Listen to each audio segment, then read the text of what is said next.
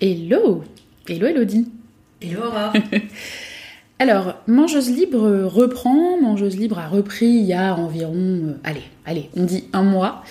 Euh, et c'était l'occasion de te rencontrer pour parler d'acceptation euh, de son corps et surtout d'une méthode que tu as mis en place pour nous aider à accepter notre corps. Alors, je t'ai découvert euh, dans le livre de Chloé Hollings, donc Fuck les régimes, euh, et depuis, euh, tu as fait énormément de choses. Tu as développé donc cette méthode qui intègre de la photothérapie, dont tu vas nous parler aussi.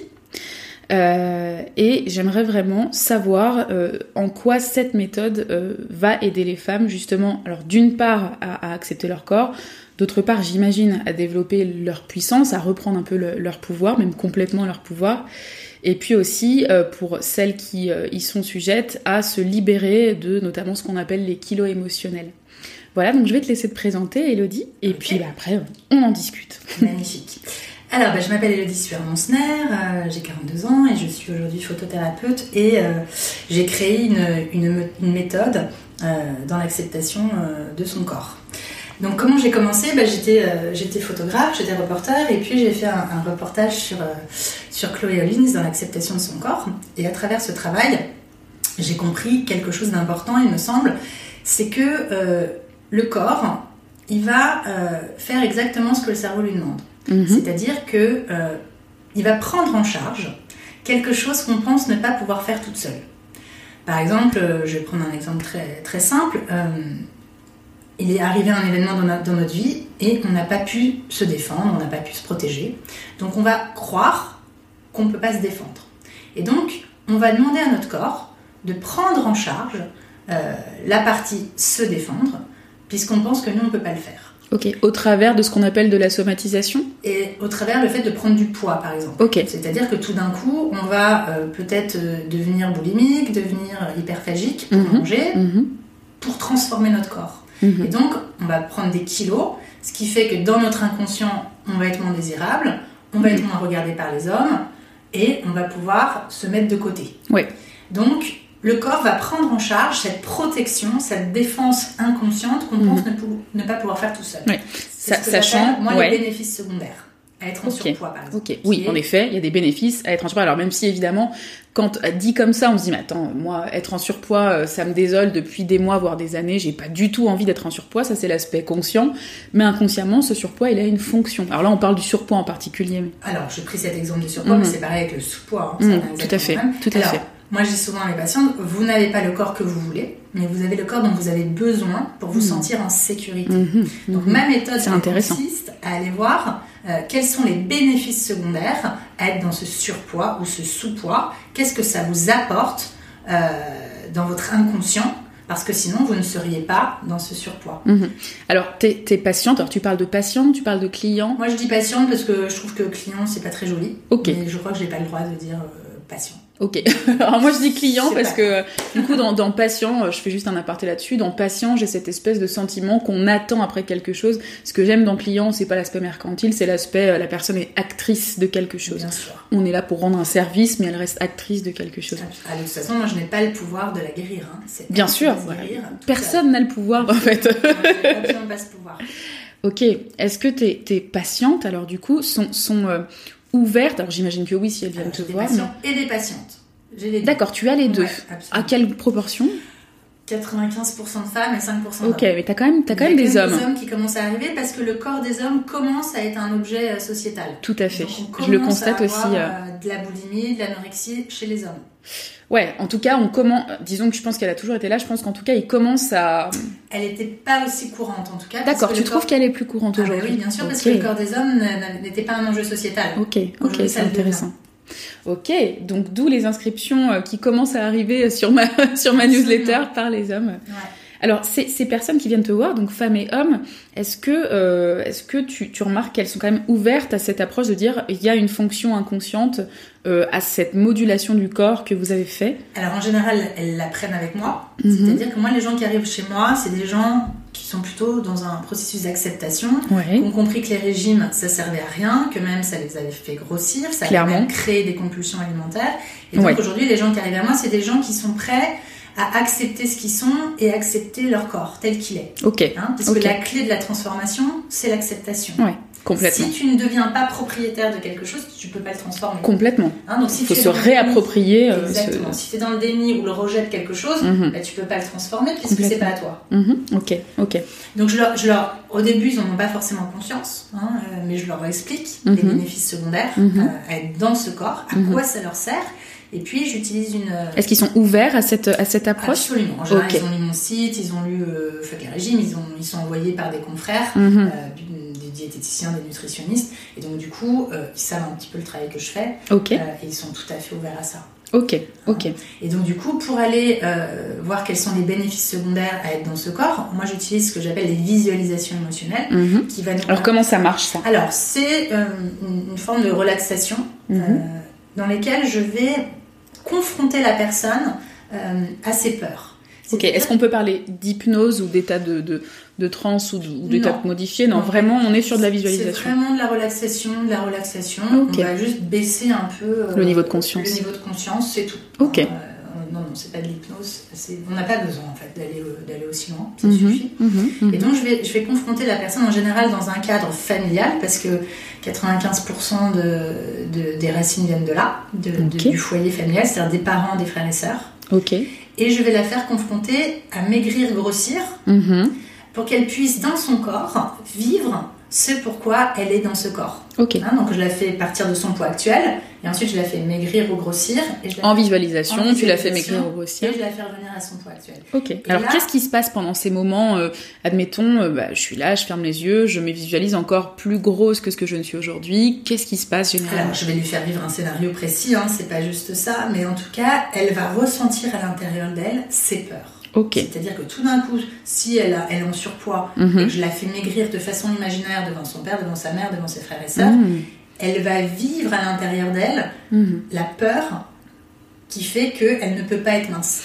Ok, donc on est en train de se dire là, particulièrement par rapport à la famille, que ce, ce, ce- ces, ces modulations de poids, ces modulations corporelles ont permis d'avoir un rôle auprès de la famille, un rôle particulier euh, auprès de la famille. Absolument, une protection ou, ou un enjeu ou une fidélité euh, à sa mère, à son père. Euh, quand on commence à grossir et que les compulsions alimentaires se mettent en place à l'adolescence, Mhm.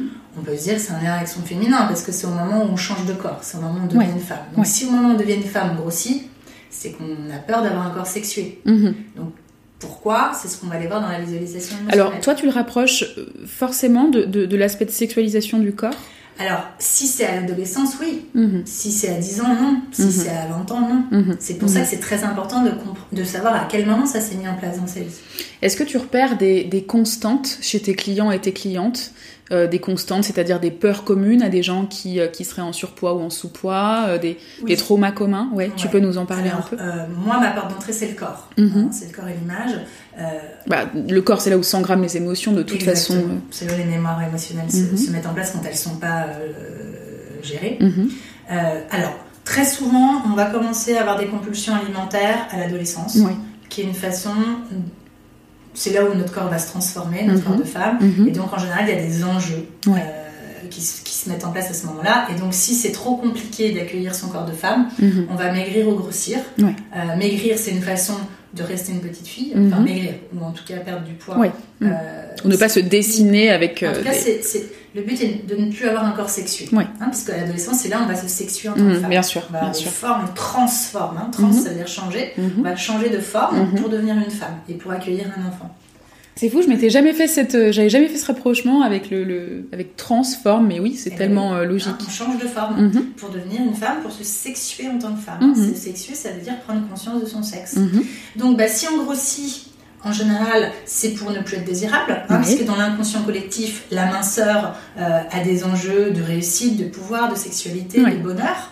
Donc, si on devient en surpoids, Mhm. eh ben, en général, on va se sortir du Se marché mettre en retrait. du- de la désirabilité. Donc, euh, bah, c'est pour ne plus avoir un corps sexué, se protéger, ne plus attirer le regard des hommes. Alors je vais même étendre, je me permets de te couper, je vais même étendre ce que tu dis à autre chose que j'ai constaté, alors autant chez moi que chez des femmes et chez certains hommes que j'accompagne aussi aujourd'hui, c'est le retrait de sa vie de manière générale. C'est-à-dire qu'il peut arriver, euh, et c'est même souvent le cas, que ce surpoids permettent, donc en bénéfice secondaire, de ne pas être acteur de sa vie. Et donc on va l'étendre à tout. Bah, j'ai pas pu réaliser tel projet parce que j'étais trop grosse. Et c'est, si tu veux, trop gros au sens ressenti ou réel, quoi. Et oui, c'est une excuse qu'on se donne, on n'en a pas forcément conscience, mais c'est en tout cas souvent le cas. C'est aussi une façon de pas partir. Quand on mhm. est en surpoids, on est non mhm. Et Complètement. très souvent, Complètement. beaucoup de femmes viennent me disent, bah oui, mais si j'étais mince, euh, je partirais, je quitterais mon mari. J'entends très souvent ça moi aussi. c'est une façon d'être un, un gros Mesdames, est-ce qu'il est possible d'être mince et de rester Mais si on en a envie, oui, mais si on a envie de partir, il vaut mieux partir. Oui, grosse mince, ça change pas grand-chose. Voilà. parce que c'est illusoire tout ça finalement. Bah, c'est complètement. Euh, D'ailleurs, c'est pas parce qu'on a un corps plus gros qu'on est moins euh, euh, attirant, c'est pas parce que. Aucun rapport. Mm. Euh, la beauté n'a rien à voir avec le, poids. Mm-hmm, hein. mm-hmm. mais à l'inverse, hier, j'avais encore une patiente, c'était, elle, elle, elle, avait beaucoup grossi pour pas qu'on vienne l'approcher parce qu'elle voulait être dans sa grotte. C'est aussi un moyen finalement, symboliquement, hein, l'inconscient fonctionne aussi beaucoup en symbole, mais de, de tenir à distance. Plus je suis large et plus je te tiens à distance. Protection. Mm-hmm, hein. Et puis, à l'inverse, de l'anorexie ou le fait de ne plus manger, c'est une façon de, de rester une petite fille, de ne pas vouloir grandir, hein, de, ne pas avoir de forme. C'est exactement la même chose, mais à l'inverse. Ok. Alors c'est vrai que chez Mangeosible, j'ai beaucoup plus de femmes qui, alors déjà de femmes qui souffrent de boulimie, vomitive ou non, ou d'hyperphagie, donc de suralimentation, plus que je n'ai de femmes qui sont sur des versants euh, restrictifs ou anorexiques. Il y a aussi beaucoup de femmes qui n'arrivent pas à grossir. Hein, oui, bien sûr. Euh, J'en ai discuté récemment. C'est exactement la même. On n'en parle pas du tout puisque dans la société, c'est pas un problème entre guillemets. Oui, puisque ça colle à peu près à ce qui est demandé. Mais c'est un vrai problème pour beaucoup de femmes. Alors, tu, tu as des, des, femmes dans ce cas, dans, parmi tes, tes patientes, ouais. Ouais, c'est la même chose. Hein. Mhm. C'est pourquoi, euh, quel est l'intérêt de mhm. ne pas avoir de forme de femme? Quel est l'intérêt de rester dans un corps de petite fille? Ouais. Alors, toi, tout ça, c'est vrai que moi, je, je, je chez Marjorie Libre, j'ai cette approche plutôt euh, personnelle de la modulation du corps. Euh, et de la modulation des prises alimentaires, toi tu le réintègres vraiment systématiquement dans un aspect sociétal euh, oui, parce qu'en fait, euh, chaque personne va projeter quelque chose d'inconscient sur son corps. Mhm. Son corps, il a un rôle dans la société. Le corps des femmes dans la société est devenu un objet sociétal. Hein. Euh, être mince, comme je disais, c'est le pouvoir, la réussite, le bonheur, mhm. la sexualité, la beauté. Être gros, c'est l'échec, la mollesse. ouais, c'est vrai que pendant longtemps, on a associé ça alors, le body positive qu'on a vu arriver euh, tambour battant en 2017 a un peu mis tout ça à terre, j'ai envie de dire Dieu merci. Euh, mais, mais c'est vrai que pendant des lustres et des lustres, et encore aujourd'hui, un peu dans l'inconscient collectif, on garde ça, quoi.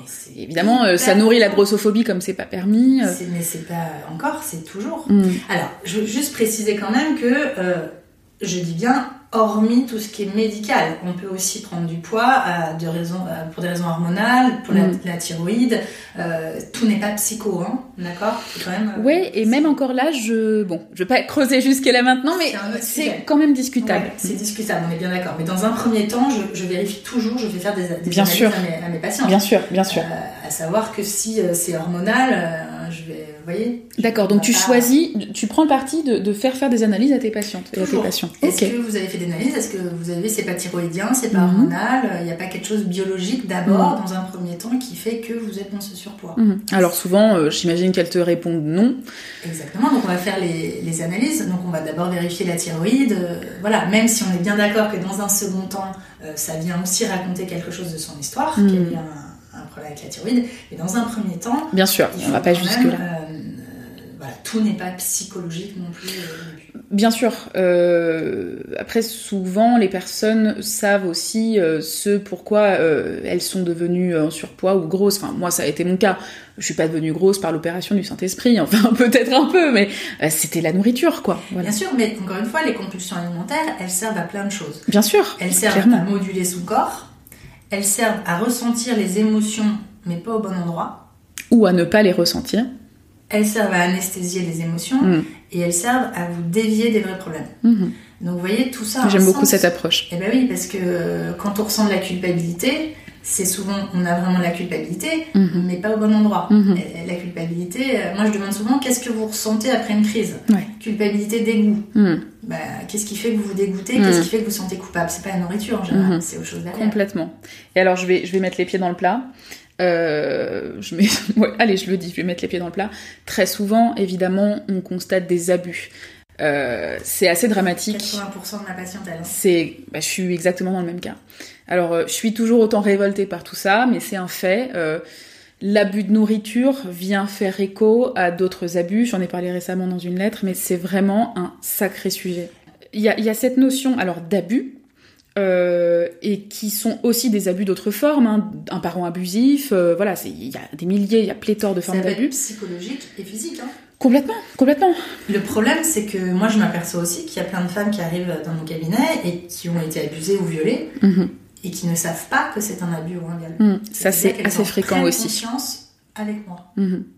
Et dans le même temps, prennent conscience, dans un deuxième temps, euh, que ce n'est pas leur faute. Et c'est encore une autre étape. Alors- jamais leur faute. Ouais, bien sûr, mais dans la culpabilité qu'elles ressentent et ce qui les fait manger, moi je reste vraiment sur ce truc de qu'est-ce qui vous fait manger, qu'est-ce Mhm. qui les fait manger? On retrouve cette culpabilité. Et Alors, donc, effectivement, les deux, la, la victime d'un abus ou d'un viol, la première réaction, c'est la culpabilité. Mhm. C'est de sa faute. Mhm. La deuxième, c'est le dégoût.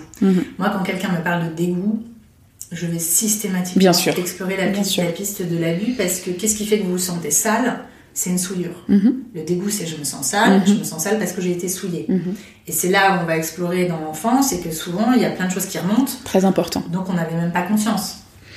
Très important. Ce sont des séances, je le précise, hein, euh, euh, ce sont des séances qui sont assez profondes. Moi, quand j'ai des clientes qui viennent me voir, alors souvent au début, ça peut être pour quelque chose d'assez entre guillemets superficiel, qui est j'aimerais perdre 3 kilos, ou alors j'en ai marre d'avoir des compulsions, etc. Alors, je dis superficiel, évidemment, je mets des guillemets. hein. Mais j'ai besoin de leur expliquer qu'on va aller beaucoup plus loin et qu'il faut être prêt aussi à aller beaucoup plus loin qu'entre guillemets la surface de je vais vous faire tenir un carnet alimentaire ou alors vous faire regarder dans le miroir. Ça va beaucoup plus loin si on veut vraiment aller au fond de soi et aller se libérer, quoi. Absolument.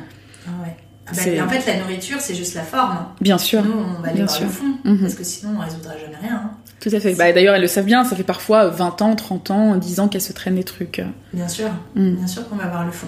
Euh, le cerveau, en fait, il, s- il- il s'adapte aux angoisses. Mhm. hein. On mange pour euh, anesthésier ses angoisses, euh, pour moduler son corps et pour euh, se détourner Mhm. de ses angoisses. Alors du coup, alors je vais pas en parler là, mais on a parlé d'abus, évidemment, on peut aussi parler de manque, mais en fait on peut parler, euh, on pourrait parler pendant des heures, ça fera l'objet d'un autre podcast, de, des causes, ce que j'appelle les, les raisons cachées qui nous poussent à trop manger ou à rester en surpoids, j'en parlerai euh, un peu plus tard. J'aimerais surtout que tu nous parles de ta méthode, Mhm.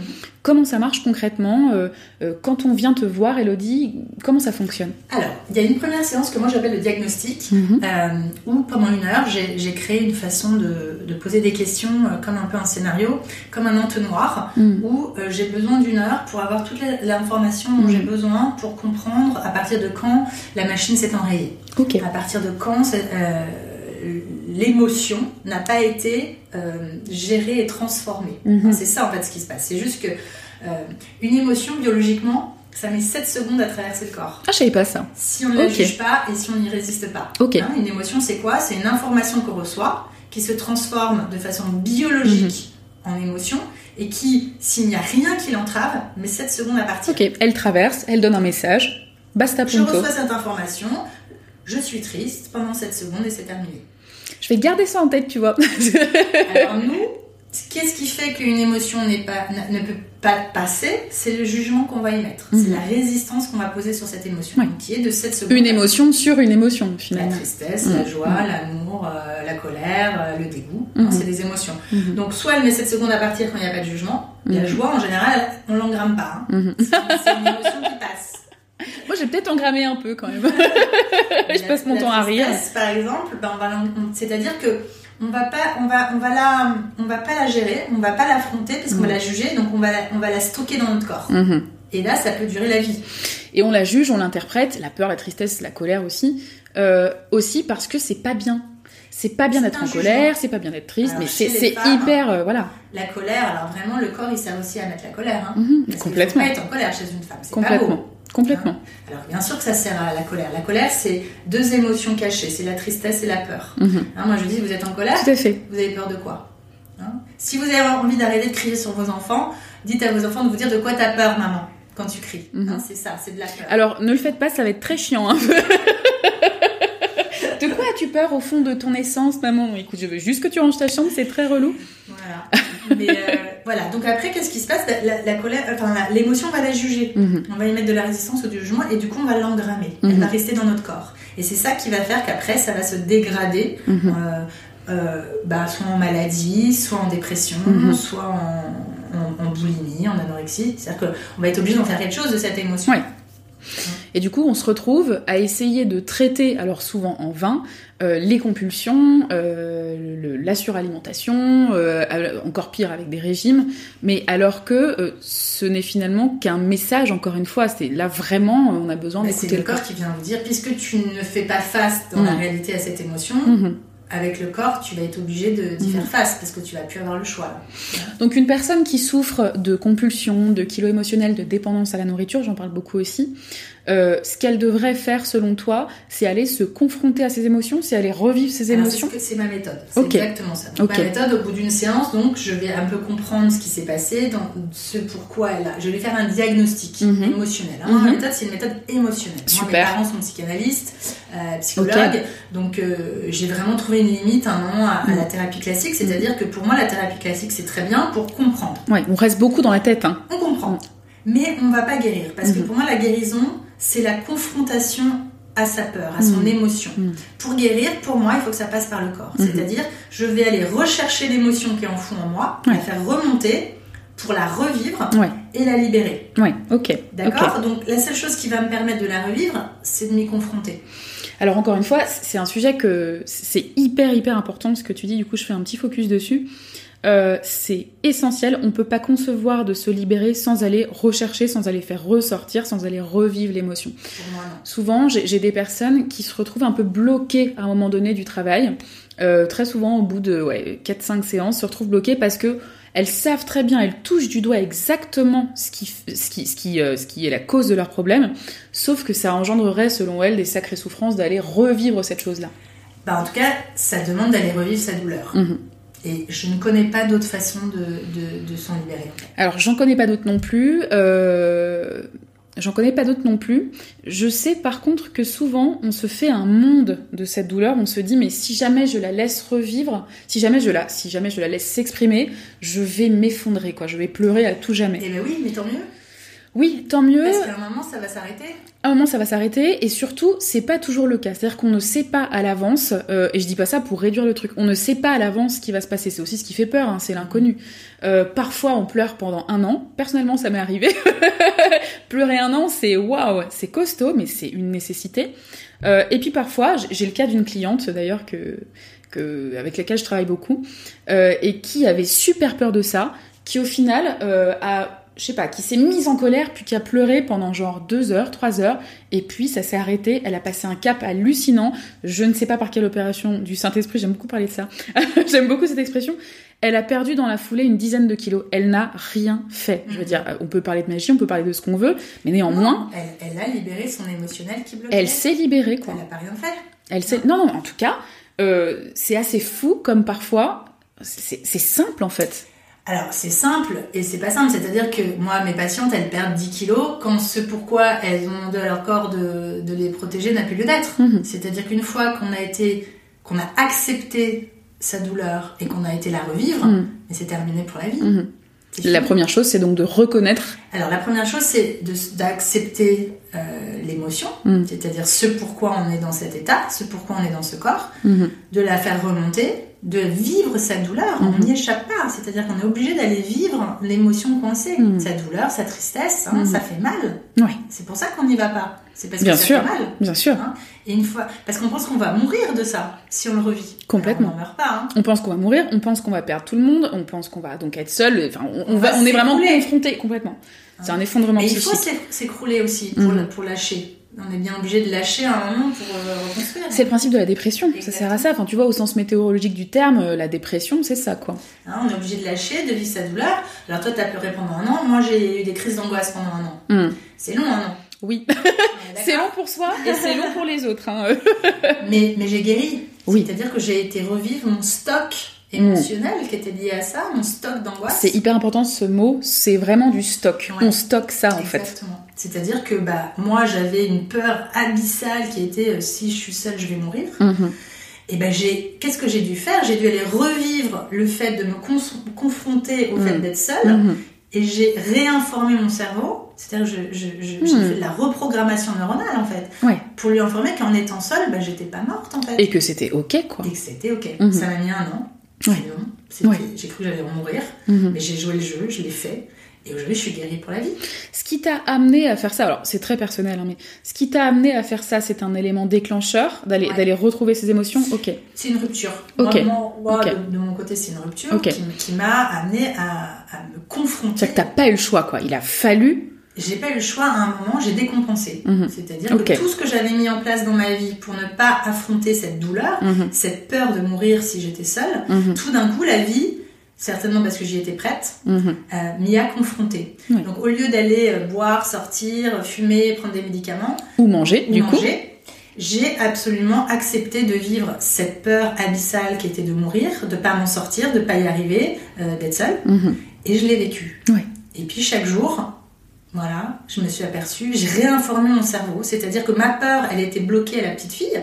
Hein, nos peurs, elles sont Ça vient de là, hein, oui, ça vient de là. hein. Donc la petite fille, effectivement, si elle, si elle est toute seule, elle va mourir. Mhm. Elle a besoin de ses parents pour Mhm. vivre. Ouais. Mais moi, j'étais bloquée. Il y a quelque chose dans mon enfance, je ne sais pas quoi, et on s'en fiche, Mhm. qui a un moment... Et on s'en fiche, c'est important de le dire. On s'en ouais. fiche.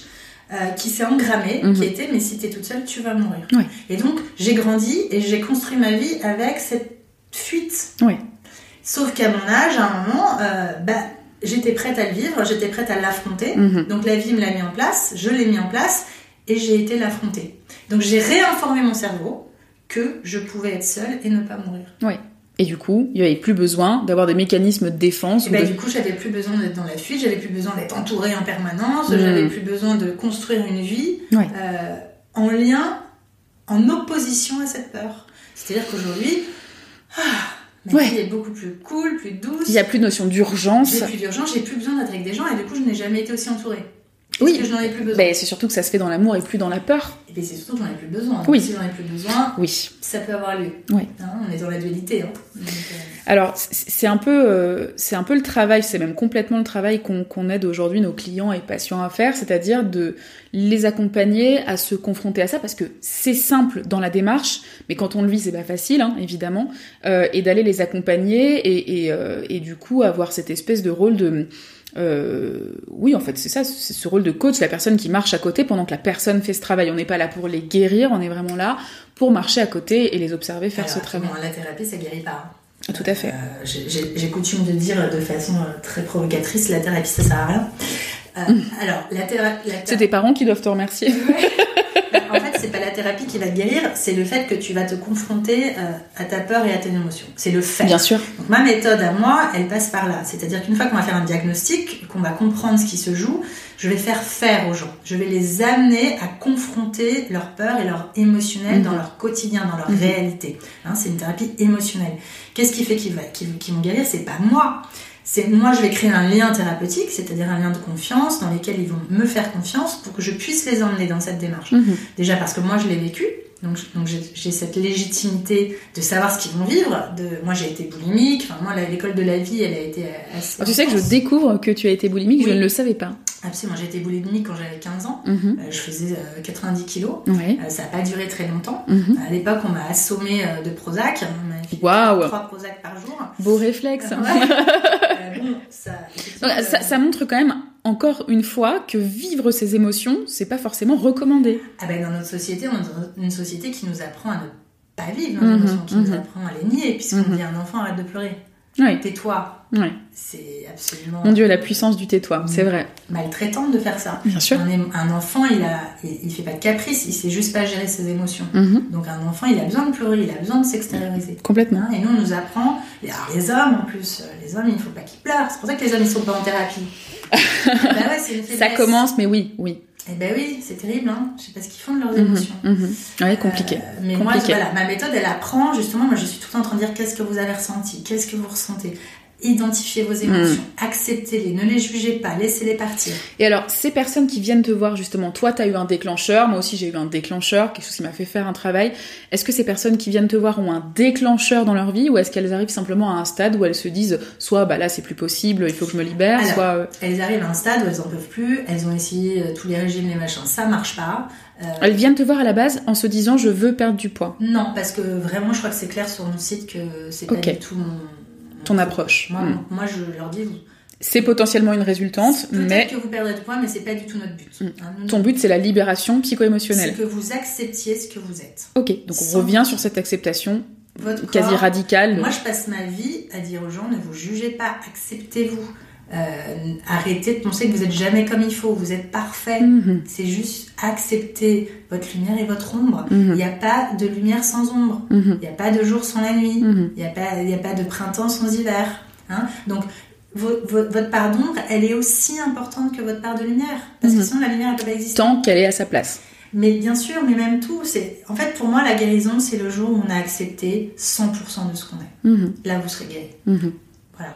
Est-ce ça, que la aujourd'hui, toi, euh, tu estimes t'être accepté à 100% de ce non, que tu es ça va pas.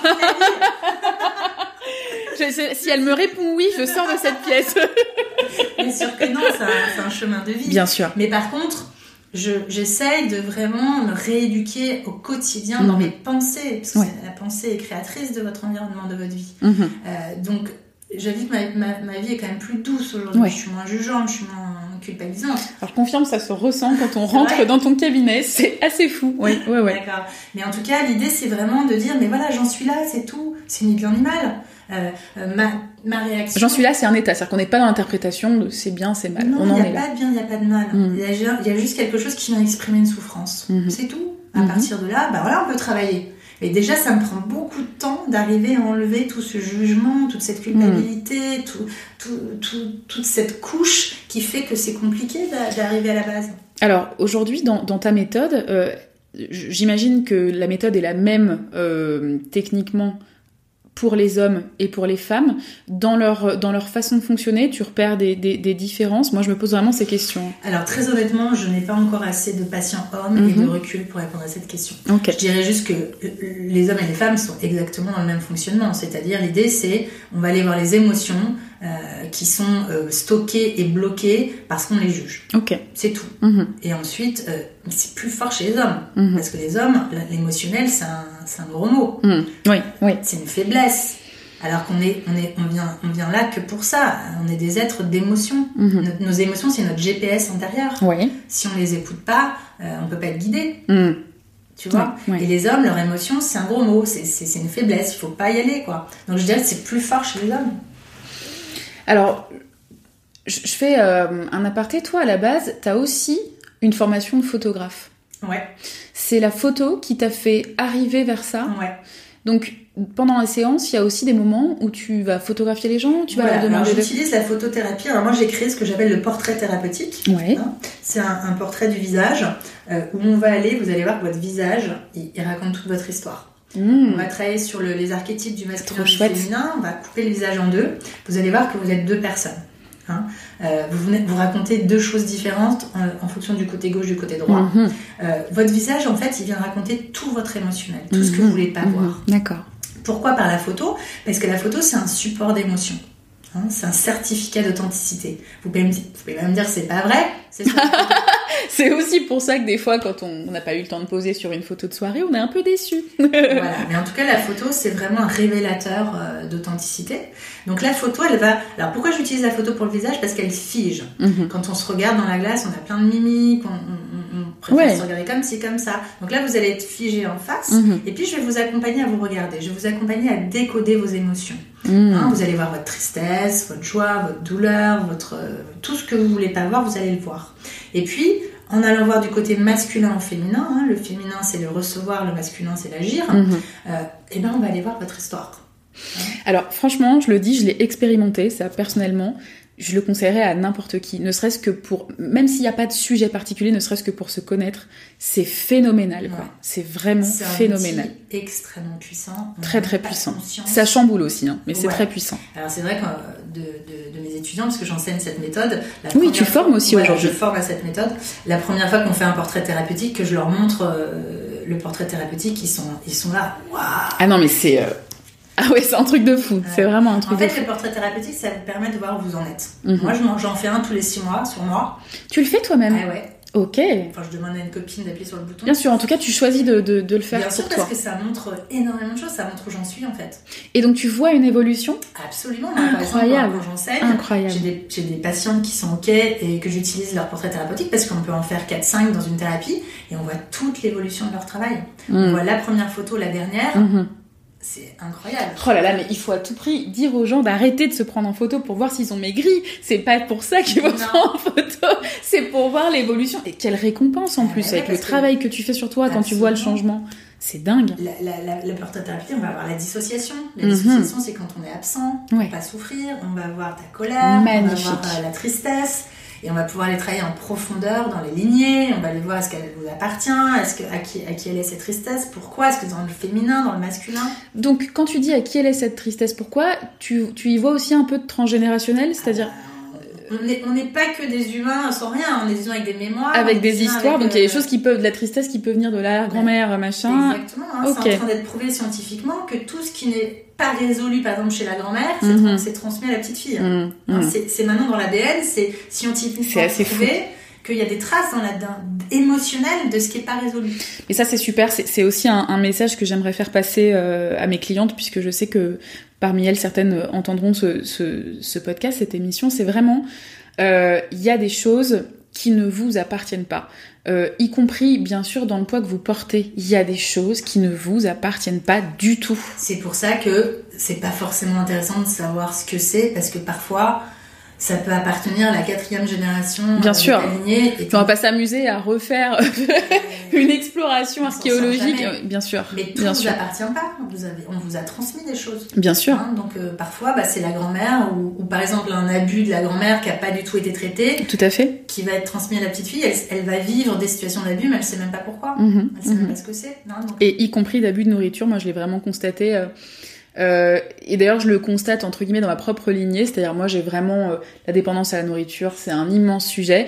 Et dans ma famille, je repère beaucoup de dépendances de toutes sortes, que ce soit de la nourriture, que ce soit de l'alcool, que ce soit des jeux, que ce soit, il y a vraiment de tout, mais il y a toujours ce truc de dépendance qui vient, quoi. Bah, comme il n'est pas réglé, Mhm. il est transmis. Il se transmet. Hein, c'est, on dit que la maladie, c'est un stress non résolu de la Mhm. lignée, Mhm, ou de soi d'ailleurs. mhm. Hein, mais, mais effectivement, qu'il y a du très- il y a des mémoires, il y a du transgénérationnel. Euh, pour ceux qui croient aux vies antérieures, il y a des Bien mémoires sûr. de. Euh, euh, se dire aujourd'hui que ça nous appartient, ce serait extrêmement limitant. Hein, Ouais. On a des milliers d'émotions engrammées en nous, Mm. elles ne peuvent pas toutes nous appartenir. Mais selon toi, on peut faire le choix euh, et on peut s'en libérer, qu'elles nous appartiennent, qu'elles aient été créées au cours de notre vie à nous ou pas. Absolument. Super. Pour moi, on revient sur Terre pour ça. C'est hyper porteur d'espoir. Pour venir se libérer des Mm. émotions qui n'ont pas été traitées. Mhm. Avant de filer euh, vers l'infini et au-delà, on verra bien, on C'est saura pour qu'à la ça fin. qu'on n'est jamais arrivé, parce qu'on ne peut pas résoudre en une vie euh, les milliers de mémoires qu'on porte. Mais l'idée, c'est juste de dire, bah, on va au moins se libérer Je fais au de celles qui nous... non, mais de celles qui nous font souffrir. Mhm. Le reste, moi, si ça ne fait pas souffrir, je traite pas. Oui, bah oui, ce serait un peu. On n'a pas que des problèmes. Voilà. Mais oui, bien sûr qu'il y a des choses qui vous appartiennent pas. Ok, Vous êtes la fille euh, d'un père et d'une mère qui ont eux-mêmes des lignées, hein c'est évident. Et qui eux aussi ont fait comme ils ont pu. Exactement. et qui eux-mêmes n'ont pas tout résolu et que, et que vous portez aussi. euh, Est-ce qu'il y aurait un, un- un message là spontanément que tu voudrais faire passer à, euh, aux, aux femmes ou aux hommes d'ailleurs qui euh, se retrouvent aujourd'hui empêtrés dans un surpoids qu'ils ont depuis longtemps et, et qui savent pas euh, comment s'en libérer? Alors, la première chose que j'ai envie de dire, c'est arrêter les régimes. Arrêtez de vouloir maigrir. Ça Mhm. ne sert à rien. Ça vous fait grossir et même ça, les- la frustration, l'interdit crée les, les, les compulsions alimentaires. C'est c'est complètement fou, c'est-à-dire que vouloir maigrir fait grossir. Exactement. C'est-à-dire que plus vous allez vous restreindre, plus votre cerveau, il va le manger deux fois plus. Mhm. Hein, votre cerveau, il a été fait euh, pour qu'en temps de famine, Mhm. vous puissiez stocker. Donc si vous faites une famine, il va stocker deux fois plus. Encore ces histoires de stockage. Exactement. Donc arrêtez de, de- de- de- des interdits alimentaires, des régimes, des frustrations, c'est- catastrophique. Quoi. Donc Mhm. vous arrêtez tout. Ce qu'il faut, c'est aller traiter le fond. Mhm. Pourquoi mon corps prend cette forme? Mhm. Quel est le bénéfice Pourquoi mon corps prend cette forme Voilà. C'est important. Pourquoi mon corps prend cette forme Quel est le bénéfice secondaire inconscient, je dis Mhm. bien que c'est inconscient, Mhm. qui est, qui est lié au fait que cette forme de corps me met en sécurité. Ouais. Voilà, en gros, ça veut dire de quoi j'ai peur. Une fois qu'on a pu identifier euh, à quoi ça servait, quelle était la peur cachée derrière, on va pouvoir aller mettre en place des choses pour la faire, pour l'affronter cette peur, Mhm. par des actes thérapeutiques, euh, Mhm. des lettres thérapeutiques, des actes précis qui font qu'on va aller revivre Ouais. l'émotion dont on a peur. Mhm. Une fois qu'on l'a revécu, On revit la scène, on revit la on peur. revit la chose, on pense qu'on va mourir. En fait, on fait de la reprogrammation. Grosse ambiance là. hein. Non, mais c'est complètement on va pas mourir. Mais on va faire de la reprogrammation neuronale. C'est-à-dire qu'on va réinformer le cerveau que cette peur n'a plus lieu d'être. que c'est ok, tu peux vraiment te Que déblayer. cette de- peur était quand j'avais déblayer 6 ce ans, truc. mais qu'à 32 ans, c'est fini. Oui, c'est- globalement c'est ok. Donc on va faire un reset, Mhm. en fait. Mhm. hein. Donc on va, on va faire de la reprogrammation na- neuronale en revivant l'émotion. Mhm. Une fois qu'elle est revécue, elle est partie. Ouais. Et c'est terminé pour la vie. Une fois qu'elle est revécue, elle est partie. C'est fini. Il n'y a Ça, plus de ça raison. ne vibre plus, il n'y a plus rien. Que- Ok, ça n'a plus d'accroche sur nous. Mais ça n'existe plus, en fait. Donc ça vaut vraiment le coup d'aller se confronter à ça. Bah, un régime, c'est juste la forme. Ma méthode, et, ple- et plein d'autres méthodes d'ailleurs, pas que la mienne, mhm. c'est pour guérir pour la vie. Ouais. Donc on va aller traiter l'émotion pour la libérer. Super. Et, et derrière, je vous assure que c'est terminé. Donc les mecs et les nanas qui nous écoutent, euh, pour ceux qui m'ont beaucoup contacté pour ce qui est du poids émotionnel, voilà, retenez bien tout ça. Ça- ouais, S'il y a bien un truc à retenir, c'est pas les émotions, c'est ce que vient de dire Elodie. Ça demande du courage. On est d'accord que la thérapie, elle est peut-être un peu plus intense et un petit peu plus difficile, mais une fois que c'est passé, Ça vaut le coup, quoi. c'est terminé. Franchement, les gars, quand on regarde un peu notre parcours, je m'inclus complètement dedans. hein. Euh, les yo-yo, euh, les euh, ça fait 20 ans que j'essaye de maigrir, chaque année j'y crois, chaque nouvel an, euh, chaque 1er janvier j'y crois, et ça marche jamais. Je pense que là, c'est bon. Oui, et puis surtout, il faut changer de modèle de corps. C'est-à-dire que le modèle qu'on nous donne à voir, c'est un modèle qui n'existe pas. Donc, Ça, je pense qu'on l'a bien compris, donc en il faut effet. arrêter de vouloir ressembler à un truc qui n'existe pas. Mhm. Enfin, quelle violence. Oui, c'est à perte. Hein. mais, mais- mais quelle violence. ouais. Toutes les femmes ont du ventre. Point. Voilà. Et celles qui n'en ont pas, c'est trop peu pour que ce Mhm. soit un modèle. Mhm. Donc, Ouais. Arrêtez de vouloir être autre chose que ce que vous êtes. En fait, soyez votre propre modèle, quoi. Mais c'est ça, s'aimer. S'aimer, c'est accepter 100% de ce qu'on est. C'est facile de s'aimer dans le positif. C'est pas ça, s'aimer. S'aimer, c'est aussi s'aimer dans le négatif. Mhm. Là, vous allez vous aimer. Très très chouette.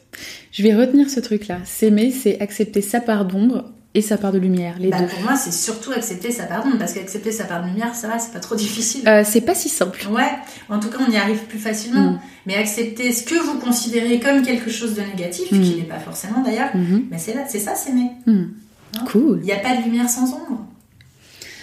Est-ce qu'il y a euh, une dernière chose que tu voudrais nous dire Aimez-vous, acceptez-vous, euh, arrêtez de vouloir vous changer, arrêtez de vouloir d'être autre chose que ce que vous êtes, parce que si vous êtes ça, c'est qu'il y a une bonne raison à Mhm. l'être et que ça va vous servir dans votre vie, dans votre chemin. Mhm. Voilà. Vous perdez un temps fou à résister à ce que vous êtes, alors que ce que vous êtes, c'est la plus grande qualité pour aller vivre votre chemin. Mhm.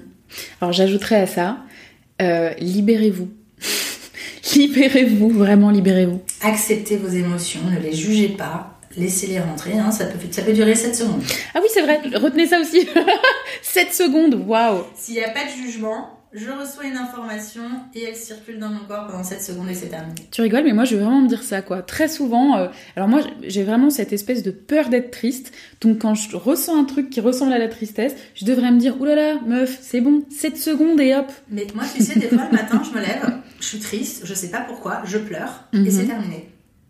Et on s'en fout du pourquoi. Mais Le pourquoi c'est complètement mental. euh. C'est pas grave d'être triste, Mhm. ça fait juste partie de la vie. Mhm. C'est une mémoire, je sais pas ce que c'est, c'est une émotion dont je j'ai pas fait attention. Je la pleure, c'est terminé, c'est fini, je passe à autre chose. Et qu'est-ce que ça fait du bien? Mais ça devrait être ça. Franchement, qu'est-ce que ça fait du bien? Les enfants, comment ils gèrent leurs émotions? Ils tombent, ils pleurent, c'est fini. On leur dit non, ils pleurent et c'est fini au bout de 3 minutes et après ils rigolent. En C'est vrai. C'est ça qu'on devrait faire. J'adorerais faire ça au travail. Mais c'est ce qu'on devrait faire fait. C'est juste, je Pleurer, puis rire. Je la vis, je la libère et c'est fini, on passe à Mm. autre chose. Super. Voilà. Elodie, un gigantesque merci. C'était vraiment tellement bien de parler de tout ça. Et on est tellement contente que tu reviennes aussi euh, Merci. avec tes podcasts. C'est vrai que- Ça nous a manqué. Merci, merci beaucoup. J'ai eu besoin du coup de travailler sur moi aussi et de m'absenter un certain temps. Je reviens, alors beaucoup sous forme d'audio, déjà parce que en fait j'adore l'audio. Il y aura toujours de l'écrit, mais il y aura, je pense, en tout cas, beaucoup plus d'audio. Et, euh, et du coup, c'est très cool que ce soit cet audio-là qui ait marqué le coup pour la reprise de Mangeuse Libre. Vraiment merci de nous avoir accueillis. Pourquoi nous? nos ancêtres Nous et nos ancêtres et le perchiste qui tient le micro. Euh, merci beaucoup. Où est-ce qu'on peut te retrouver du coup? Alors, ben déjà, un grand merci à toi. Je suis très honorée de, de faire partie de ce relancement. Alors, mon site c'est photothérapie.com. Euh, bien évidemment, je travaille pas sur le corps, hein, que ça non plus. Je travaille sur toutes les émotions. Bien sûr. Euh, et puis, euh, eh bien, mon cabinet, il va se trouver à, à Paris, à Marcadet Poissonnier. Et puis, par Skype également, par Skype ou WhatsApp. Euh, la moitié de ma patientèle est aussi euh, comme ça. Ok, et ça fonctionne aussi par Skype? Ça fonctionne très bien. Et même parfois, les visualisations émotionnelles fonctionnent mieux par Skype. Trop en bien. WhatsApp. Je pense que les gens se sentent plus en sécurité chez eux euh, qu'en cabinet. Et du coup, les émotions sont plus fortes. C'est fou, j'aurais jamais cru. Ouais, Ok. étonnamment. Donc, euh, oui, oui, ça marche très très bien. Euh, bah, J'ai des gens dans le monde entier, donc. euh, Oui, voilà. c'est sûr que Là, bah, voilà. faire un Paris-Singapour une fois par semaine, bon, voilà. très honorée, mais non. Donc, oui, c'est tout à fait possible par Skype. Et- Ok, écoute, on sait tout, on a ta carte de visite. Euh, ça m'intéresse aussi, hein. je précise que Je t'accueille avec ça m'intéresse. Euh, et puis du reste, ben, moi, vous savez déjà où me trouver, euh, mangeuselibre.fr, ça ne change pas. Je vous retrouve, euh, ou je te retrouve très très bientôt pour commencer ces fameuses chroniques audio euh, matinales. Je pense qu'elles vont être matinales. Euh, je ne sais pas encore leur fréquence, mais en tout cas, ça arrive très très vite. Je te souhaite une très belle journée et je te dis à très bientôt sur mangeuselibre.fr.